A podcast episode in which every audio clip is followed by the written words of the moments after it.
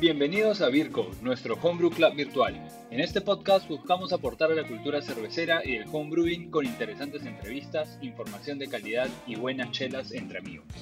Si tienes preguntas, dudas o comentarios, recuerden contactarnos en nuestro Instagram virco.pe. Ahí también puedes solicitar el link para unirse a nuestro servidor de Discord y poder seguir disfrutando del mundo de la chela artesanal y del homebrewing. Espero disfruten de este episodio. Hola gente y bienvenidos a este episodio de Virco Podcast, el podcast de nuestro Homebrew Club virtual. Si aún no lo han hecho, ya saben, síganos en Instagram, virco.pe, donde encontrarán el link para unirse a nuestro Discord, donde compartimos experiencias relacionadas a este hobby que tanto nos apasiona. Recuerden, este club es virtual y gratuito para que podamos seguir creciendo la cultura cervecera, sea donde sea que nos escuchen. Si ya nos siguen, recuerden darnos una calificación en el app de Spotify, ayúdenos a difundir el podcast con un buen rating y compartiéndolo en redes sociales. Como siempre, también empiezo agradeciendo a las tiendas que ofrecen descuentos para los integrantes del club acá en Lima, Perú. Si pertenecen al club y se han registrado, van a tener descuentos en Red Cervecera, Making Beer, Brumart, Levatec, Lupulotec y RR Cerveceros, las principales tiendas cerveceras del país. Si les gustaría ser parte de nuestros aliados, no duden en contactarnos. Esta vez estamos grabando el 25 de junio del 2023 y nuevamente estoy con Gonzalo Márquez para continuar esta serie que comenzamos ya hace unos meses un nuevo de cervecero, pero esta vez de off flavors o de sabores no deseados. Gonzalo, ¿cómo estás? ¿Qué andas? Tocayo, bien, ¿qué tal? Yo terminando de desayunar. Lo único que no me gusta de grabar esta hora es que no me puedo tomar una chela. O sea, podría, pero no me, no me sentiría totalmente cómodo. De poder, pues. De poder tú, eres puedo. de la regla, tú eres de la regla de no se toma antes de las 12, antes del mediodía. No, yo soy de... Siempre en algún lugar del mundo va a ser hora de tomar una cerveza, así que... No, yo no, yo soy bien, bien. Antes de las 12 nunca, al menos que sea algo así como un brunch. Te estás Claro. tomando champán, ¿no? ¿Cómo Una- una mimosa. ¿Champán con jugo? Mimosa. Ah, eso. Sí, prefiero una cerveza, por eso me espero a las 12. Bueno, tú ya estás en hora de, de poder tomarte una, una chelita. Yo estoy acá con mi jugo de naranja. Sí, debería hoy, pero yo no. ¿Qué nos estamos tomando? Yo estoy tomando té, té inglés. Sí, sí. ¿Y, y cómo te digo? ¿Algunas noticias por allá? ¿Cómo, cómo te va? Sigues, todavía no empiezan tus clases, ¿no? No, no, todavía hasta septiembre por ahora, chambeando full en la cervecería. De hecho, este, cosas de la vida, hemos hecho una cerveza colaborativa con una cervecería que resultó ser la primera cervecería que pisé apenas llegué a Vancouver. Se llama Main Street Brewing. Ah, y justo donde trabajo hemos hecho una colaboración con ellos porque ahora en julio se viene el festival más grande de, de Vancouver. Más de 130 cervecerías. Así que va a ser un Wow. super festival. Y esa chela se ha hecho especialmente para ese festival, ¿no? Así que ¿Cuántos, cuántos caños por cervecería o cuántas van a conectar ustedes, saben? creo que cada cervecería puede conectar hasta 6, Ya. creo. No, no sé bien. Nosotros, bueno, esa y las de 4 de línea, sí, por ahí. Debemos ¿Y son dos días de festival o son tres días? No, es un día, es un festival de un día o dos. Creo que son dos. Pero el día central es el sábado. Buena, buena. Acá tú me estás diciendo tu festival de 130 cervecerías. O sea, es el más grande, ¿no? Es el más grande de, más- de todo, Van- de todo el área metropolitana de Vancouver, ¿no? El más grande y acá yo me fui este fin de semana al Lagerfest con Red Cervecera, Almirante y Quimera. Que buenas chelas, la verdad, pero bueno, estamos teniendo bastantes festivales pequeños. Eso me es gusta. bueno. Sí, eso estoy viendo. E- Eso, Sí. eso es bonito, que las cervecerías se, se vayan juntando, hagan sus propios festivales chiquitos. No importa, pero Sí, así se mueve igual. Exacto, exacto. Están colaborando, está habiendo más exposición, la gente está yendo de los eventos. Pero también se viene un festival grande, ¿no? Ahora se viene, eh, no sé cuándo sale este episodio, pero mm, se viene el Cup Fest de Oxapampa. Supuestamente Sí. van a haber 16 cervecerías allá. Sí, suena bien, suena bien. Bueno, bueno, esperemos que eso siga, siga creciendo. La verdad que varios eventos, gente estén atentos a, a las redes sociales, nosotros siempre tratamos de compartir lo, lo que se viene. Pero bueno, vamos al tema de hoy. Que dijimos que íbamos a continuar con, el, con los soft flavors. Esta vez nos vamos a enfocar en el azorrillado, eh, también conocido en inglés como light struck, y en el DMS. ¿sí? ¿Qué, tienen en común? Ambos son unos compuestos azufrados. Azufrados, sí, de sulfuro, eh, sulfurosos, como, como prefieran llamarlo. Díganos, gente, más adelante qué otros off les gustaría escuchar, que, que, que, discutamos, y manden, y manden siempre sus preguntas, ¿no? Pero comenzamos entonces con azorrillado. ¿Tú alguna vez has olido un zorrillo?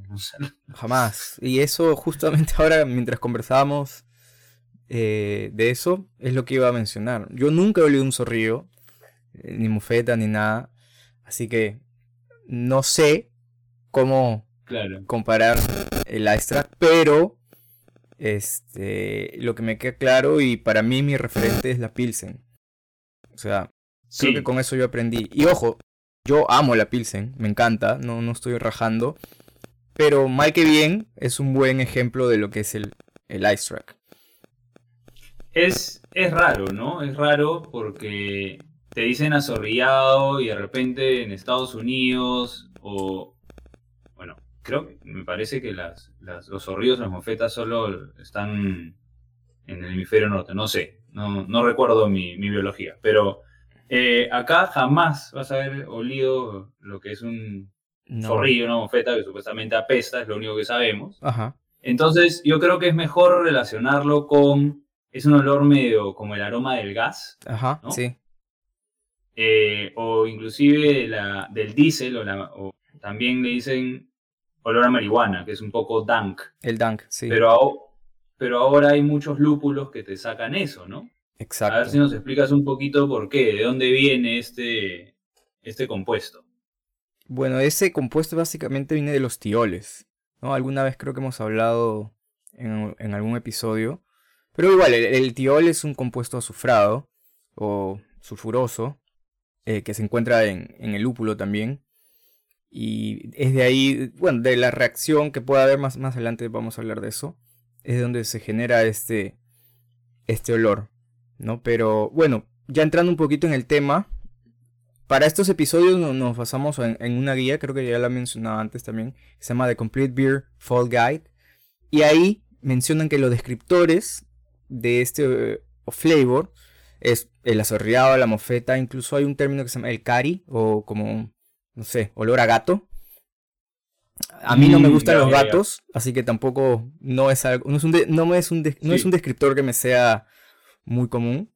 Eh, es que dicen, dicen cat piece, eh, como pila de gato. los gatos machos tienen un olor bien fuerte, eh, la pila, o, de repente la arena de gato. Pero de nuevo, hay lúpulos que te sacan eso también. Sí, sí, sí. Entonces, bueno. Y como también dices, es muy parecido al olor del, del, del gas natural, ¿no?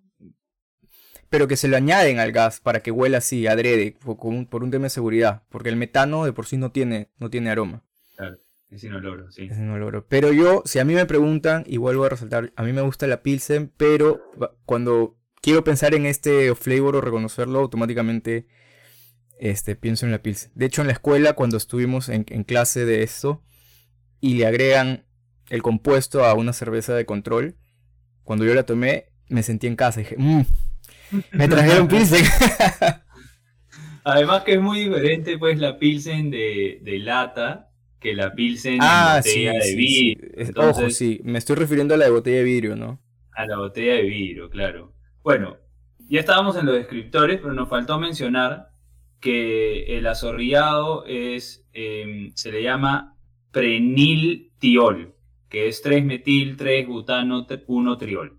Sí. Olvídense eso. Olvídense eso. C5H10S. sí. Eh, es un. Es un. También es, es parte de la familia del, del, mercaptano. Entonces, el mercaptano en los kits de off flavor es más tipo basura, ¿no es cierto? Sí. Entonces están, están bien relacionados. Son todos estos son eh, compuestos azufrados. Por ahí viene. Y, y, lo que hace, lo que lo hace difícil es cómo lo distingo, ¿no? ¿Cómo sé cuánto, cuándo es light track cómo sé cuándo es eh, lúpulo y cómo sé cuándo es mercaptano. El mercaptano es mucho más fuerte, ¿no es cierto? Es mucho más, invasivo. basura, más como vegetales podridos, ¿no? Tu, bolsa de basura que la dejaste ahí chorreando. Sí. el, el Dunk o el Cat Piece que viene del lúpulo normalmente va a venir acompañado de notas em, frutadas o notas, notas frutales o notas cítricas. El amarillo saca un montón de, esas notas. Pero cuando es light es más sutil y normalmente solamente es eso. No hay, otras, no hay otros escritores eh, acompañándolo. Así, así lo identifico yo. Claro. ¿Cuál es el umbral? este, este compuesto es. No, necesitas una nada para, para detectarlo, ¿no? Es. El umbral de percepción es de 4 nanogramos por litro. En una cerveza mantenida fuera de la luz puede haber entre 1 a 5, mientras que una cerveza que sí está expuesta a la luz puede tener entre 0.01 a 1.5 microgramos, o sea, claro. más, ¿verdad? Muy, muy por encima del, umbral. Claro, entonces el umbral es 4 eh, y una cerveza bien almacenada, porque nos ha faltado mencionar de que este, mm, este compuesto se forma por una reacción eh, de la luz con el lúpulo de la cerveza. Hay, debe ser una isomerización en el cual se forma este, este compuesto, y por eso le dicen light struck. Exacto. Em, entonces, la causa es fotoquímica.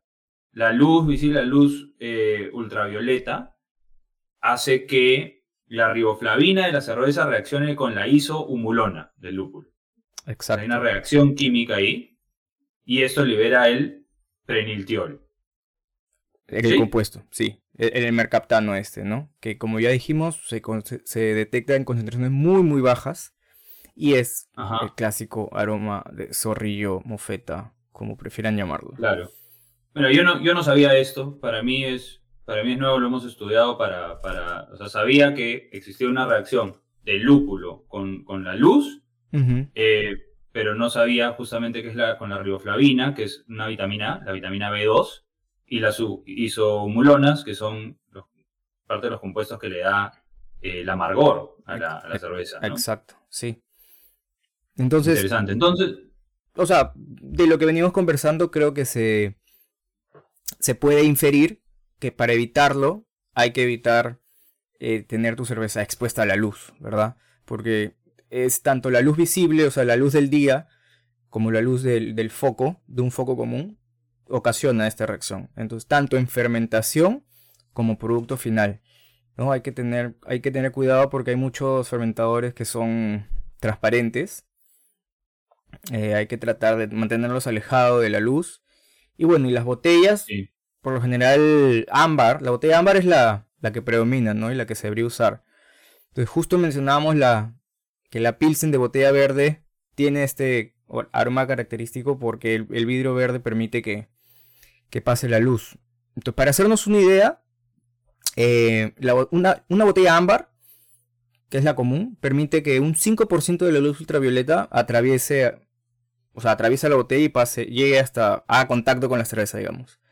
La botella verde permite 80% de la luz que atraviese la botella y reaccione con la cerveza. Y una botella transparente o de vidrio, pues hasta 90%, ¿no? Entonces, eso, usar envases oscuros y evitar exponer la cerveza a la luz. Y bueno, otra alternativa, si es que tienes un poco de dinero o contactos, puedes comprar unas isohumulonas modificadas, como los roboisoalfácido, el tetrahidroalfácido, ah, hexahidroisoalfácido, que son alfácidos modificados que no reaccionan con estas riboflavinas. Y ya se imaginarán quién, quién, usa esto, ¿no? Las cervecerías grandes como Corona, la cervecería Modelo y la Miller, que usan botellas transparentes, usan estos estos compuestos. Y según yo tengo entendido, según yo tengo entendido, ellos mismos desarrollaron estos compuestos. Sí. Porque entendían cuál era la reacción. y, parte de la, corona, por ejemplo, es que venga en, botella transparente. Pues entonces no iban a cambiar la botella transparente. Entonces, ¿qué hicieron? Cambiaron el compuesto. En vez de usar eh, necesariamente lúpulos para, para amargor, usan extractos de lúpulo que no reaccionan con la riboflavina, con la B2, para, para producir el Lystra. Em, alucinante lo que hace la, tecnología alimenticia. Sí. Em, entonces, claro, te tomas una corona y tú dices, ah, está sorrillada. No. Más, me- mejor ejemplo son las de botella verde, como puede ser una Pilsen acá en Lima, pero en México, por ejemplo, creo que la, la 2X viene en, en botella verde, o de repente la Estela, que también viene en botella verde. Claro. em, Peroni, y me parece. Peroni también, claro. Entonces, uno, siempre usar botellas ámbar si es que van a embotellar. Dos, otra razón por la cual las latas son mejor que las botellas. Sí. Porque inclusive la botella ámbar va a permitir 5%. Y si yo tengo la botella ámbar en una tienda, por ejemplo, expuesta a la luz, no compres esa botella. ¿sí? Sí. Em, o si tengo una refrigeradora, la- están refrigeradas las chelas, pero la luz de la refrigeradora siempre está prendida, mm, tampoco te recomiendo esa, esa cerveza. Ten cuidado, porque puede estar, puede estar mal si es que he estado ahí mucho tiempo. Y lo otro, en, en mi caso, por ejemplo, yo tengo, yo fermento en Fermsila, que son eh, fermentadores de PET transparentes Ajá. eh, pero en un lugar cerrado, Claro. ¿no? en una, una cámara de frío. Eh, aún así, cuando abro o cuando ya transfiero, trato de que le caiga la mayor, la menor cantidad de luz posible. Inclusive saco el fermentador y lo tapo, ¿no? Con una toalla o algo. Sí, porque la reacción Sí. es, es bien rápida. O sea, no, no, no necesitas que esté como expuesto mucho tiempo. La reacción es, pueden ser minutos. Eh, Exacto. Sí. Así que mucho Es cuidado más- con los que fermentan en transparente. Claro, puedes servir una cerveza que esté bien guardada, que sea eh, fiel al estilo, que sea clara, y déjala, y déjala al sol unos 15 minutos, o Sí. déjala a la luz unos 15 minutos, y ya vas a empezar a percibir el, el azorrillado. Tal cual. Que, sí, es una, es una buena manera de, de percibirlo. O, cómprate una Pilsen en, en botella verde, déjala a la luz un día, enfríala, y ahí tómatela, y vas a sentir el azorrillado definitivamente. Sin ir muy lejos, Mejor aún, comparando si una Pilsen, comparando una Pilsen de botella verde con una de lata, puedes servirte las dos y se va, vas a notar una diferencia, ¿no? Esa, ese- esa diferencia es el azorreado. Eso es un buen ejercicio para, para hacer, para si es que no has ido a un curso de, de off flavors em, y quieres identificar este, este sabor no deseado, eso es una buena manera de hacerlo. Estamos diciendo Pilsen, pero puede ser cualquier cerveza en, Sí, en- en en envase verde. Claro. Buena, buena. Pero bueno, entonces, em, algo más sobre el, el azorrillado. Seguimos diciendo el azorrillado. Le pueden decir light struck em, o golpe de luz, también le dicen, ¿no es cierto? Sí. Yo creo que ha quedado claro. Sí, es, un, es uno de los soft flavors mucha, mm, más comunes, yo diría en cervezas industriales o cervezas de cervezas de supermercado, porque siempre están ahí a la luz. Sí, ¿no? exacto. Eso, porque la luz del foco también, también genera esto. ¿no? Entonces, sí, también tener cuidado, ¿no? Cuando voy al supermercado, esas cervezas están 24/7 expuestas a la luz, entonces, muy probable que, que puedan verse afectadas, ¿no? Sí, definitivamente, hay que tener cuidado. Una, una cosita más antes de cerrar esta primera parte. Yo he visto bares, no voy a decir cuáles, que tienen el fob con luz. O sea, El hay una, una luz, ya. como un, un spotlight, una, una luz directamente al fob de, de la- de los caños, ¿no? Entonces tienes, no sé, pues ocho caños en tu cervecería.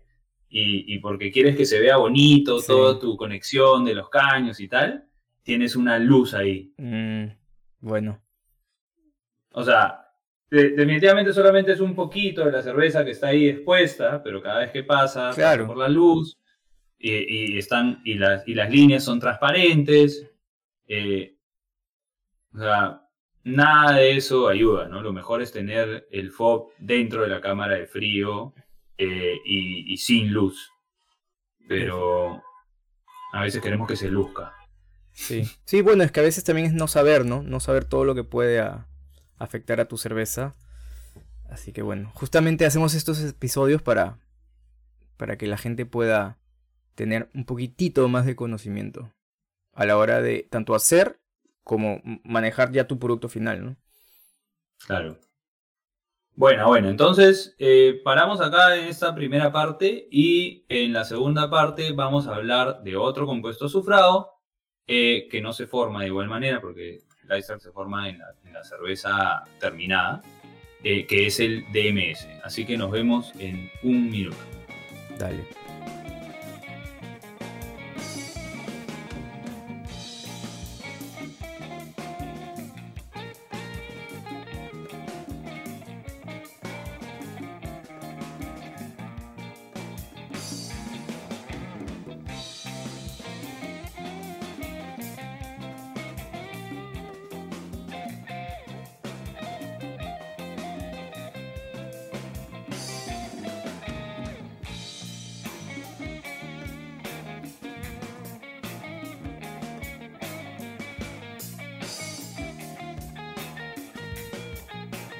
Y estamos de vuelta, Beer Coders. En esta segunda parte vamos a hablar de otro compuesto sulfurado o sulfuroso o azufrado.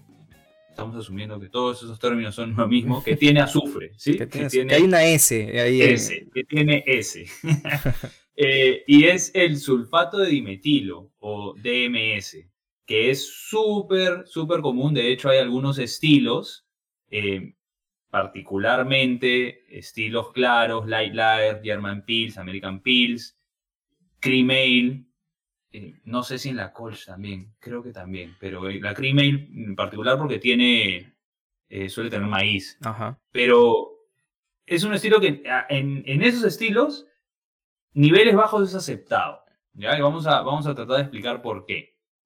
El DMS es parte de estos compuestos azufrados volátiles. Quiere decir que fácilmente se evapora. Y normalmente esto ocurre durante el proceso de hervor, que ya vamos a ir adelante, más adelante vamos a explicar cómo, cómo evitarlo, ¿no? Pero primero, empecemos con los descriptores y después hablemos de cómo, cómo se forma. ¿Qué te parece? Vale. Bueno, los descriptores, el más conocido que todos creo, cuando alguien dice DMS, creo que lo primero que se nos viene a la mente es maíz, ¿no? Maíz, choclo, el maíz cocido, eh, más que nada en cervezas pale. Y en cervezas oscuras puede ser un poco más como vegetales cocidos, salsa de tomate, una sopa de tomate. pero es todo lo relacionado a, vegetales. Ese es básicamente el, el, descriptor, ¿no? Y el... es, que aquí, es que aquí yo creo que depende mucho de, lo que ha probado la persona que está catando, ¿no? Y cómo lo identifica. Porque es muy diferente para cada uno. El, más común es maíz, ¿no es cierto? Sí. Maíz, yo he probado alguna vez algunas cervezas donde se percibe mucho como una, una sopa de verduras. Sí. Entonces, por, por ahí va. ¿Tú sabes qué descriptor yo usaba? Para los que han, acá tenemos pues el, choclo grande, el maíz gigante, que lo hervimos, y el agua del choclo. Ajá. Para mí eso es el DMS. También supongo que con el choclo amarillo chiquito también, también puede ser, pero para mí es bien particular cuando hierves choclo claro. y el vapor o el agua del, del hervor. Sí, claro. Eso, o, también si alguna vez han comprado estas, esos vegetales en lata o el mismo choclo maíz en lata, cuando lo abres, eso es clarito para mí el, el DMS. Pero bueno, hablemos del, umbral de percepción, justamente, ¿no? Que es, es bajito. Es este entre 25 y 50 microgramos por litro. O sea, estamos hablando ya de ppbs, partes por billón. Así que es un, es un compuesto que es muy muy fácil de detectar. ¿no? Y como, como bien dijiste, es aceptado incluso en algunos estilos. De hecho, ayer estuve por Vancouver, me tomé una, una lager, que mm, simplemente el, nombre era lager, pero yo debo asumir que era algún tipo de mexican o algo, porque tenía mucho, se sentía mucho el maíz, pero deliciosa, deliciosa, o sea, con el aroma preciso, el sabor bajito, super crispy, pero ese es un, es un buen ejemplo de cuando es aceptado el DMS y que está balanceado con, la cerveza. Sobre todo, más que nada, las lager. Porque inclusive ese, ese pequeño DMS puede dar una percepción de dulzor. ¿no? Ajá, sí, Que no, no estoy diciendo que sea dulce. Claro, no, no. es dulce. es una pero- percepción. pe- claro, al, al ser como vegetales cocidos, maíz cocido, uno lo percibe como que como, como dulce, ¿no? Con- más la ligera maltosidad de las cervezas claras, ¿no? Exacto.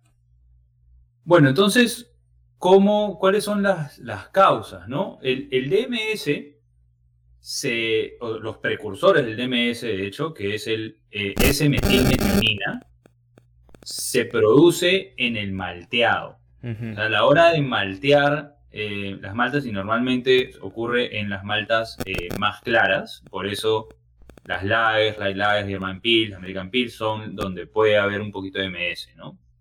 Y este se libera durante la maceración, durante el mash, y se va a degradar a sulfuro de dimetilo en el hervor.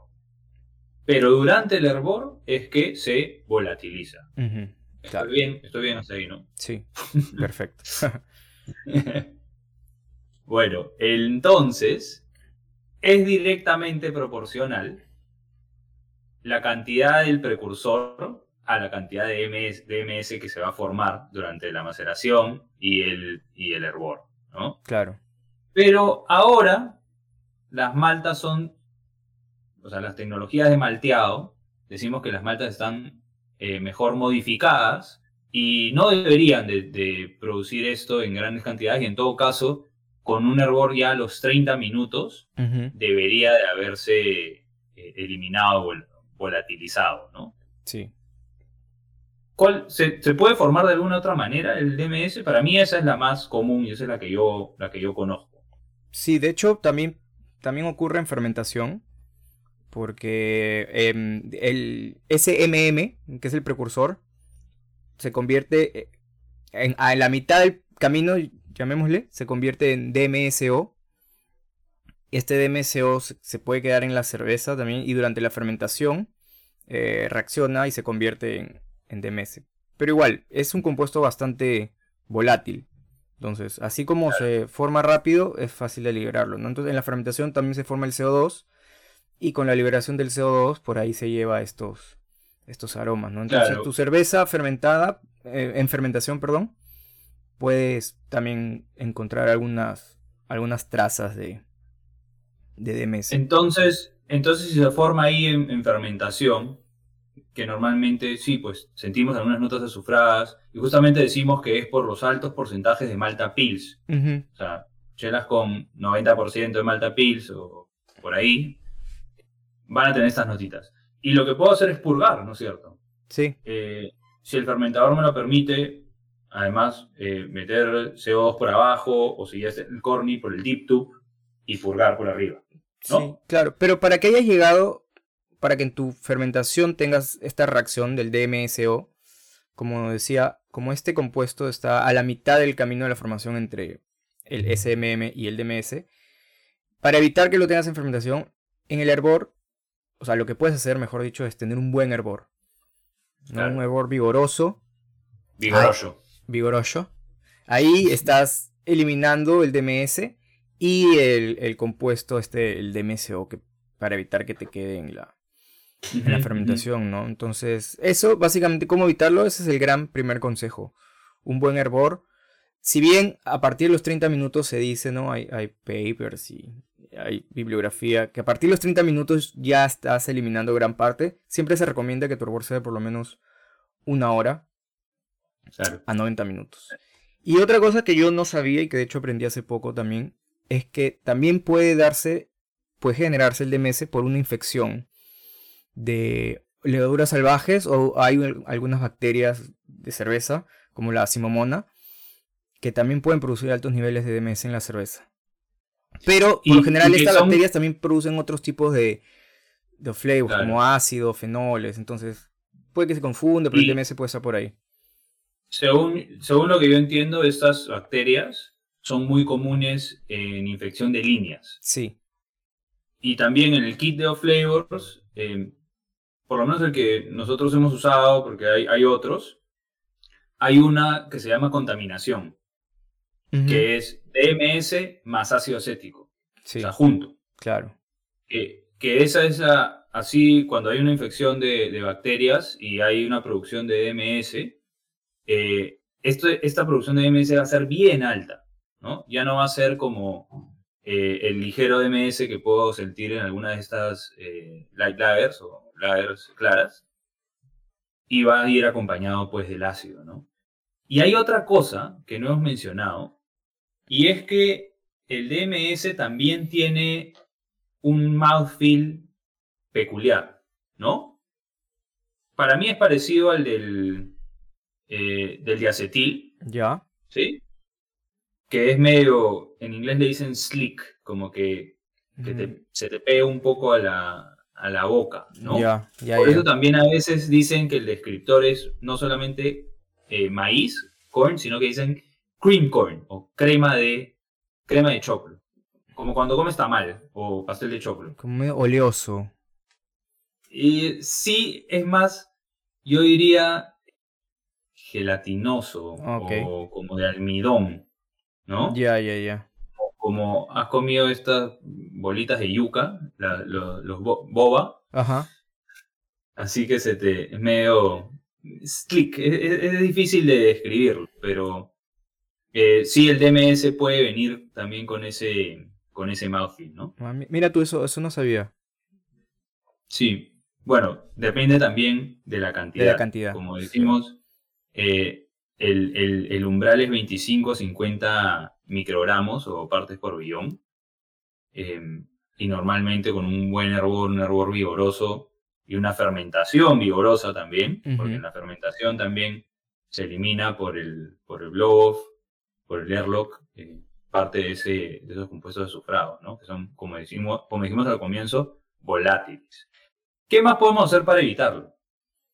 Bueno, ya hablamos de, de un buen hervido, ¿no? Este, no tapen su olla de hervido.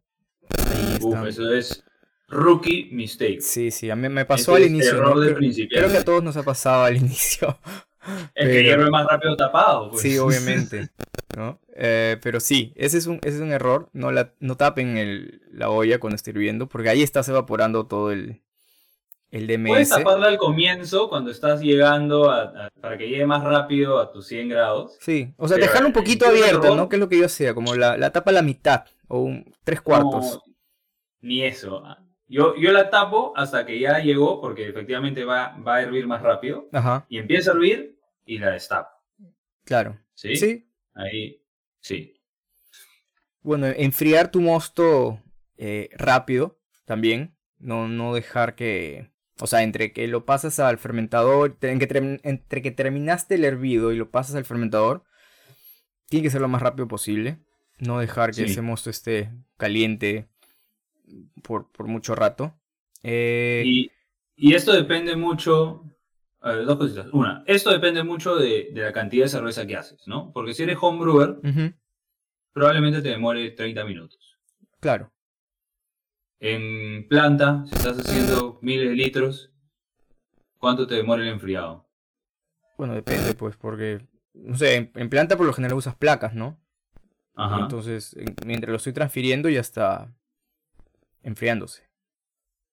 ok, Toda la transferencia es igual un- unos 45 minutos. 45 minutos. Ah, estamos bien. Lo otro, lo que faltó mencionar es que, ¿por qué, por qué, tap- por qué no tapar? Porque también, o sea, a la hora que tapamos, como el DMS es volátil, Mm. se condensa en la En la tapa, y vuelve a y- caer. Sí. y vuelve a caer a la, a la cerveza, ¿no? Sí. Eso, es, eso es lo que ocurre. ¿Qué es lo otro que podemos hacer para evitar el DMS? Bueno, depende mucho de la malta, como tú también mencionaste. Entonces, usar malta de buena calidad eh, y que haya sido adecuadamente almacenada. El SMM, que es el, el precursor, es más alto. eh, la cantidad es mucho más alta en, maltas con mayor humedad. Entonces, tampoco, por ejemplo, durante el proceso, eh, el agua de sparge, también controlarla. No dejar que esté muy, muy fría, que no baje de los 70 mantenerlo siempre alrededor de los 75 grados centígrados. Claro. Eh, y lo que habíamos conversado, ¿no? Lo del- el hervor vigoroso, por lo menos una hora. Y más o menos calculando si conoces tu ratio de evaporación, que esté alrededor de un 8% si estás usando maltas muy, eh, Ah, muy claras.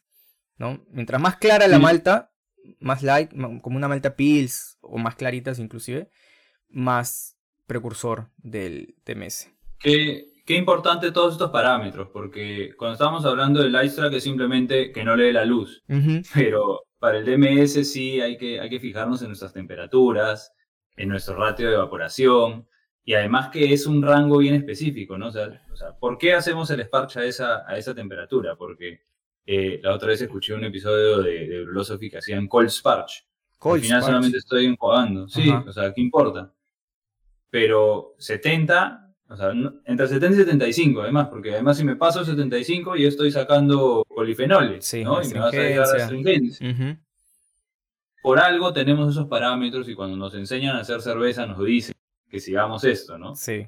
Eh, a, mí, a mí me ha pasado que hago mi sparch un poquito más bajo y la verdad que no he sentido, pero la verdad no me acuerdo qué estilo estaba haciendo, ¿no? O sea, el tema acá yo creo que son las lagers, ¿no? O sea, Sí, dicen que un buen cervecero se mide por por su lager. su capacidad de hacer una, una lager. ¿Has escuchado eso o no? Yo lo, no, sí, o sea, eh, yo siempre lo digo, al menos también, yo mido la cervecería, una cervecería nueva, si voy a una cervecería nueva, trato de pedir una lager primero, ¿no? Y esa es mi, esa es mi línea base. Si la lager está buena, es muy, muy probable que el resto de cervezas también sean buenas. Claro, claro, claro. Pero bueno, acá también habla de, eh, para evitar el DMS, adecuada gestión de la levadura, tener una fermentación rápida, saludable, con poco lag, ¿no? Que, Sí. que empiece rápido. O sea, son, son varias las, las precauciones que debemos de tener. Pero de nuevo, las maltas modernas están bien modificadas y normalmente no vamos a tener DMS al menos que metamos la pata en alguno de estos pasos que estamos diciendo, ¿no? claro. Bueno, bueno, a ver, ¿qué nos ha faltado? Este va a ser un episodio corto. Em, estamos tratando de hacer episodios un poquito más cortos por, eh, para que sean también más amigables, más fáciles de, de- de escuchar. Pero vamos a dar un resumen rápido, ¿no? ¿Qué, hemos mencionado? ¿Qué es lo más importante que debemos saber sobre el Lystra? Bueno, principalmente eh, cuidar a la cerveza, tanto en fermentación como en producto final, que no le caiga la luz. ¿no? Los, los que tienen fermentadores transparentes traten de alejarlos de la luz, ponerlo ya sea dentro de su cámara de frío o ponerles algo encima para que la luz no llegue. La cerveza final, embotellarla en ámbar, siempre que sea posible. Si se puede en lata, mucho mejor. Eh, bueno, algunos lo pasan al córnea, ahí no hay, mucho problema, ¿no? No sé si a ti te ha pasado, pero yo alguna vez, por porque algún lote, cuando todavía no tenía muy fino mis, mis cálculos y mis eficiencias, una vez hice más cerveza de la que pensé que iba a tener y me faltaron botellas. Entonces lo que hice fue, ¿en qué casa no hay una botella de Pilsen? Hay una caja de, de Pilsen vacía. Así que limpié rápidamente mis botellas de Pilsen, saniticé y las usé, ¿no? Pero bueno, sí, sí, hu- sí hubo un- sí- sí había una diferencia entre las, entre las cervezas que estaban en la botella ámbar y la, Claro. y la Pilsen. Pero bueno, Mira, ¿a quién no le ha pasado? No eres, no eres el primero y no serás el último Claro. en embotellar su homebrew en botella de Pilsen, ¿sí? La recomendación ahí es déjenlas en la refrigeradora. Ajá, O sea, si están carbonatando naturalmente, que carbonaten en un sitio bien oscuro. bien oscuro, sí. Y una vez que esté carbonatado, a la refri y no la saquen más que en el momento que la van a tomar. O sea, Tal ya cual. saben. ¿Se pueden botellar en Pilsen? Por supuesto. He Puedes visto en- en donde quieras. Por supuesto. O sea, el ahorro es progreso. Ya hemos hablado también de cómo reciclar botellas y toda la vaina. Pero ya sabemos el riesgo que corremos ahí, ¿no? Claro. O sea, que- Bueno, y DMS, ¿cuál sería el, el- el resumen o el principal recomendación? Para mí, hervido vigoroso Mm, y fermentación vigorosa, sí. ¿no? Sí, lo, lo clave, ¿no? Este, la- bueno, las maltas, por, por lo general, en, en Perú se tienen maltas que sabemos que son de calidad. Este, pero sí, sí, nunca está de más echar un ojito a la malta, si tienes acceso a la, a la hoja técnica, pues, como curioso, como curiosidad. Claro. Em, ¿Qué más podría hacer con el DMS? Pues... Porque a veces miden, ¿no? En la hoja técnica tú puedes encontrar Sí, eh, si tiene SMM, el, el metilmetionina, ¿no? Ah, sí tiene cuánto, sí tiene, tiene que aparecer. ya. Eh, Claro. Sí. Y bueno, nada. Eso, la fermentación siempre es súper importante. ¿Qué más? Creo que, Bueno. creo que eso es todo. Yo creo que ahí estamos, ¿ah? Dos, dos eh, off flavor más a, a la, a la bolsa y vamos a ir pensando qué, qué otros off flavors podríamos mencionar. ¿Qué otros off flavors nos faltan? ¿Con qué podríamos continuar? ¿Qué nos falta? Hay bastantes, creo. Hay Este. un montón, hay hay un montón, montón. pero algunos no tan comunes. Sí, es que eso, algunos no son tan comunes. Así que sí sería bueno. A mí me encantaría que nos digan que, sobre qué quieren escuchar. Y nosotros Dale, encantados. Porque como ya Vamos dije alguna vez, incluso pensar qué- de qué vamos a grabar puede ser un- una tarea que nos, que nos demanda un poco de tiempo. Vamos entonces ahí al Discord a preguntar, vamos ahí al Instagram a preguntar, a ver eh, con qué off flavor seguimos. Así que para todos los hombres que nos escuchan, esperamos que esta conversación sobre azorrillado o golpe de luz y DMS les ayude a mejorar su proceso eh, de almacenamiento, en el caso de, y de envasado, en el caso del, golpe de luz, y su proceso de macerado y de hervido y desanitizado también, porque ya vimos que también puede ser por, por contaminación para evitar el DMS.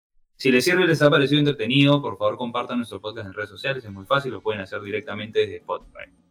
Pueden apoyarnos también compartiendo nuestra cuenta de Instagram, virco.pe, y dejar una calificación en Spotify o un comentario en Apple Podcast. Esto ayuda a que más gente nos encuentre. Si tienen dudas o comentarios, pueden también escribirnos a beercodeperú.gmail.com Saludos, gente. Salud, Gonzalo, con té y con Jugo de naranja. no sé, Salud. jugo de naranja. Esperemos no tener que grabar otro domingo y, y la próxima grabar con una, con una chelita. Pues. Un abrazo. Nos vemos.